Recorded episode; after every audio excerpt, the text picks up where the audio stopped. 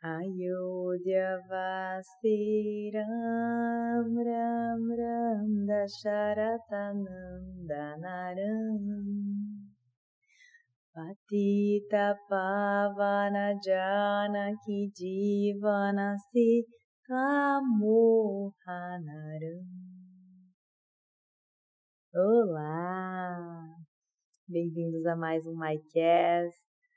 Hoje comecei com esse mantra, porque Jai Shriram, Ayodhya, que é como começa esse mantra, é o local de nascimento do Senhor Rama, que é considerada a sétima, o sétimo avatar de Vishnu na mitologia hindu. Rama é reverenciado como um rei justo e nobre, ele personifica o Dharma, ele é adorado por milhões de pessoas em todo o mundo. É, Rama é filho do rei da Charata e da rainha Kaushalya, por isso que ele é frequentemente chamado de Dasharatanandanaram, que significa o filho de Dasharata. E ele também é conhecido como Patitavana, que significa o redentor dos caídos, porque ele resgatou e protegeu os virtuosos das forças do mal. Daí aquela outra parte, Janaki Divana, refere a Sita, que é a esposa de Rama, ela é filha do rei Janaka. Então, Janaki, toda a palavra em sânscrito terminada em i é feminino. Então, Janaki, o feminino de Janaka, é Divana, ela é um exemplo de pureza, de devoção, e a beleza e a devoção de Sita cativaram Rama, a história de amor deles é muito linda. É, sobreviveu ao exílio na floresta, é um exemplo de parceria, de que casamento não são só flores. Você tá ou não tá ao lado do seu parceiro de vida para o que der e vier. Então essa é a história de Sita e Rama. Irama é frequentemente chamado de Sita Mohana Rama, Mohana é, seria o, o encantador amado de Sita. Né? É, isso representa o profundo amor e afeto que Rama tem por Sita. Então, esse mantra, Rama, Rama, Rama, é uma forma de invocar a presença divina de Rama. Acredita-se que ele traga paz, harmonia e elevação espiritual para aqueles que o recitam com devoção. Então, vou cantar mais uma vez, prestem atenção e esse mantra é muito lindo. Ayodhyavasi Ram Ram Ram Dasharatanandanaram Patita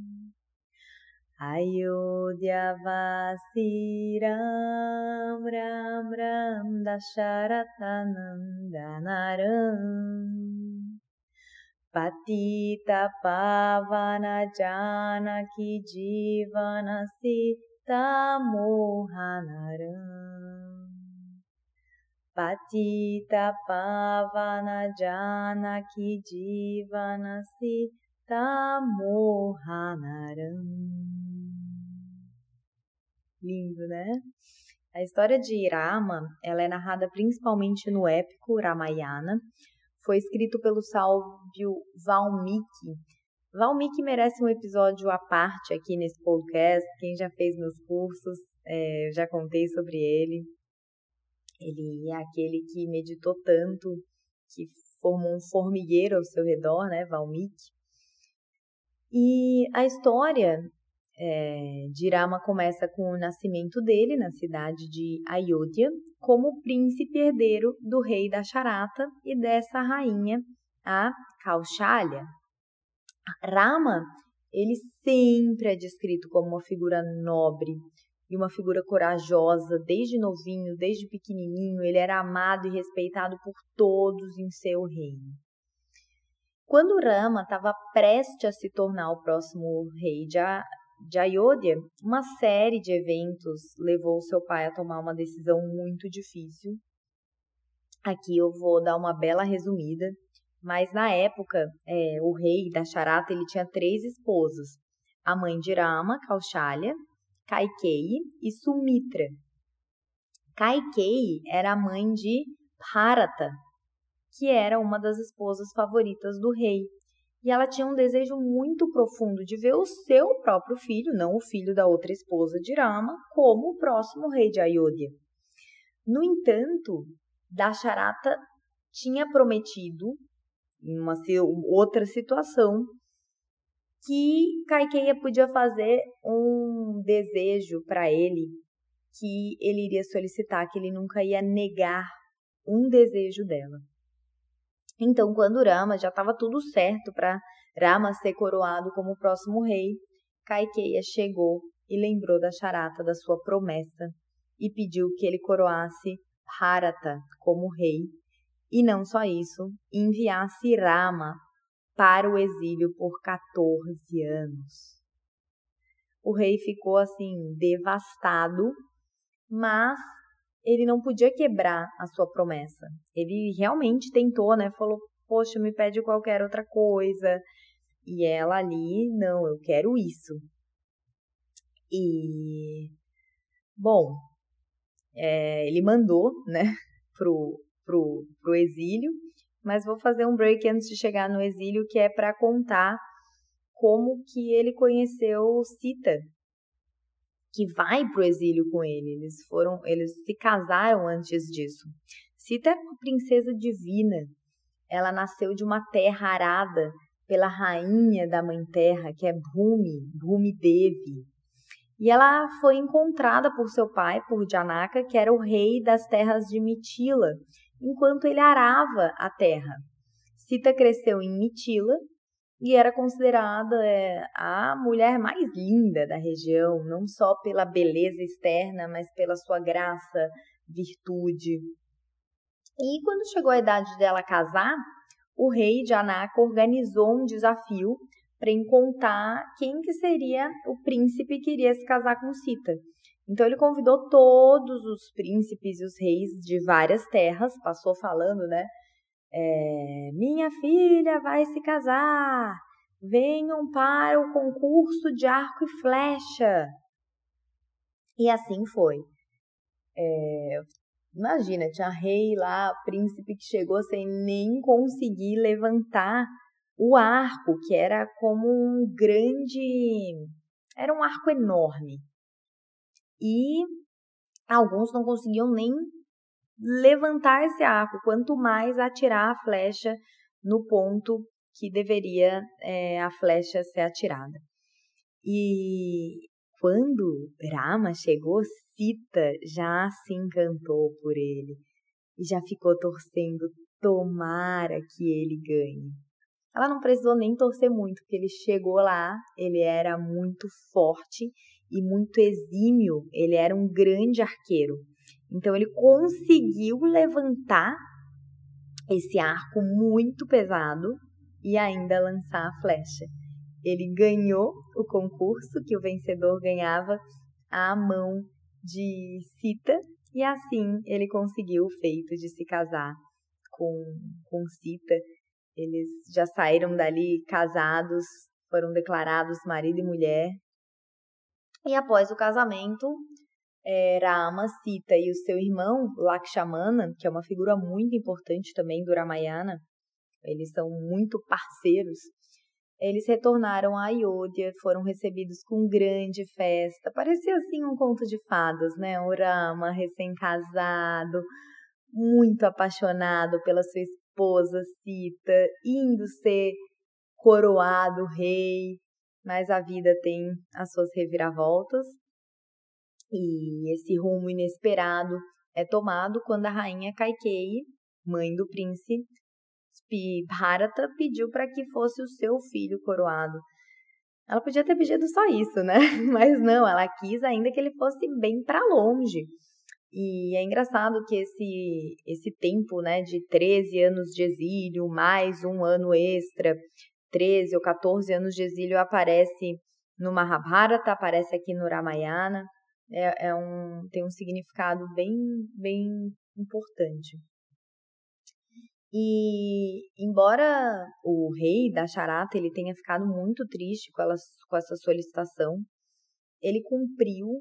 Irama ele era tão lindo por dentro que ele não ficou com raiva da, da Kaikei. Ele, inclusive, na hora de ir para o exílio, ainda reverenciou, se abaixou aos seus pés, pediu a bênção dela para ela ir para o exílio na floresta. E lá na floresta, é, eles enfrentam muitos desafios, muitas provações. O Rama era muito bonito. E um dia, uma, um ser que é uma é um ser que eles podem tomar a forma que eles quiserem. É uma sura, né? Uma sura. E ela ela era muito feia, ela era um demônio. Mas ela um dia tomou a forma de uma mulher muito bonita, porque ela se apaixonou por Ama e foi seduzir Ama. Só que Rama, muito fiel a Sita, não deu bola para essa Rakshasan, que é esse ser né, que, que adquire a forma que ela quer. E ela ficou com muita raiva. Ela, falou, ela, ela se sentiu ignorada, ela se sentiu como assim? Que tocou numa ferida de dor ali dela, né? Que ela foi ignorada e ela voltou para a cidade dela, que era Lanka, com muita raiva. E contou para o seu irmão, que era o rei de, de Lanka, que era Ravana, que é o rei dos Asuras, e ele falou, e ela falou: "Olha, sabe que lá na floresta tem uma mulher muito bonita. E ela tá casada com um pangaré, um cara muito feio. É, eu acho que ela não. Ela, ela merece ser sua mulher, sabe, irmão? É, é uma mulher à altura para você e você que é um homem à altura para ela. E Ravana falou: É, é. Como que a gente pode fazer para. Então eles bolam todo um plano de sequestro de Sita, que começa com eles assumindo uma forma de uma gazela muito bonita. É, Sita se encanta e fala para Rama: Rama, que lindo, eu quero. E Rama achou estranho e ainda falou: Olha, eu não vou te deixar aqui sozinho. Eu vou atrás dela, eu vou pegar ela para você. E isso tem todo um simbolismo, né, dos nossos desejos, das nossas ilusões. Mas enfim, Rama vai atrás dessa dessa gazela, enquanto deixa Sita com seu irmão Lakshmana. E fala, Lakshmana, não deixa Sita sozinho. Ele sentiu alguma coisa estranha naquela gazela. Mas ele foi atrás e quando é, viram que né, Sita ficou com Lakshmana, eles imitam a voz de Rama pedindo socorro. Lakshmana, socorro! E Lakshmana pensa, puxa, Rama pediu para eu não deixar Sita sozinha. Bom, eu vou deixar a Sita aqui e vou fazer um mantra mágico de proteção. Fez um círculo ao redor da casa onde ele deixou Sita, com os mantras apropriados, e falou: Sita, dentro desse círculo você está protegida, não sai desse círculo por nada. Eis então que Sita estava lá sozinha e chega um esses gurus, né, que desapegaram, chega um sannyasi com a sua roupinha laranja pedindo água. E na Índia, visita é algo muito importante. Não existe assim dizer que não tá para visita. Você sempre recebe a visita que bate na sua casa, dá o melhor para ela e, inclusive, não pode negar um pedido da visita. Então, é, esse senhor, né, que também era uma mentira, uma ilusão, fala para Sita, por favor, um copinho de água para esse velho peregrino. E Sita pega a água e dá para ele dentro do círculo. Ele fala: Ai, meu braço, eu não consigo alcançar. Chegue um pouquinho mais perto, chegue um pouquinho mais perto. Quando Sita sai do círculo, ele já começa a voar e a leva para o Sri Lanka. E lá Sita fica é, uma escrava, fica presa durante um período começa toda a jornada de Rama, que é uma grande jornada, que é o que é contado no Ramayana, começa para ir atrás de Sita. É assim que se que Rama nessa peregrinação, né, ir atrás, alguém viu Sita, quem viu, ir atrás de da onde estava. É, acontece o encontro entre Rama e Hanuman, que é um ponto crucial na história do Ramayana, pois Hanuman se torna um dos principais aliados de Rama na busca por Sita. Hanuman, ele é um, um deus macaco que ele é filho do vento, ele é filho de Vaio e ele é um avatar de Shiva.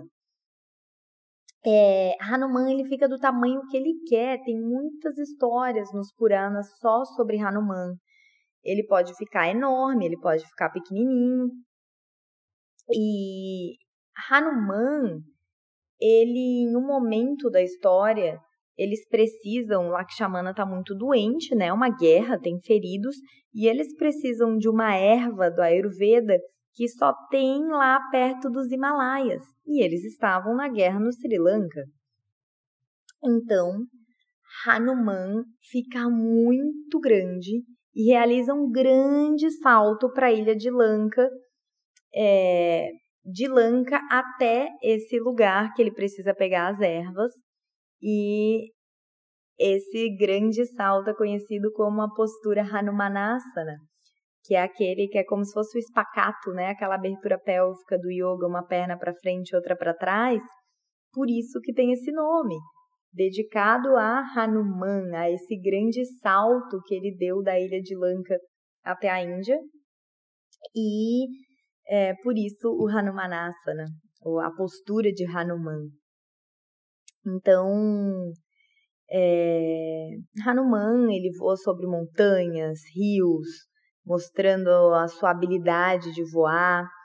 Ele ele demonstra a sua força sobre-humana. Então, na verdade, isso essa força de Hanuman, dele ficar do tamanho que quiser, nos fala muito sobre o poder da nossa devoção. É, que vem da onde? Que vem do ar. Que, qual que é o elemento? Qual chakra tem o elemento ar? Do coração.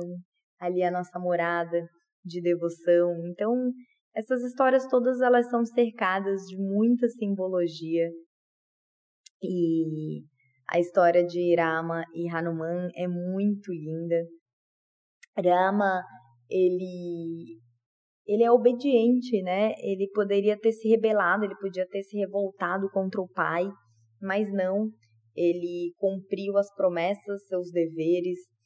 Embora tenha sido uma situação difícil e, e dolorosa para todos os envolvidos, mostra a irmandade de Lakshmana. O irmão dele podia ter ficado de boa no castelo também, para que ir se exilar na floresta, mas ele foi, foi com o irmão como cumprimento do Dharma.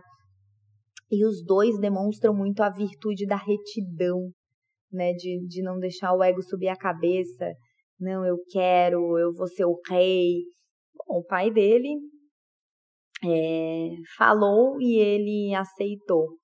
Então, a história de Rama mostra muito essa questão do amor fraternal, da fidelidade aos deveres, aos valores. Rama ele é considerado assim o príncipe perfeito, aquele que segue o caminho do Dharma. E, e a história do, de Rama, então, é uma grande inspiração, principalmente Rama e Sita, por essa questão do amor divino, que a gente possa encontrar um amor tão lindo, tão abençoado como e de Sita.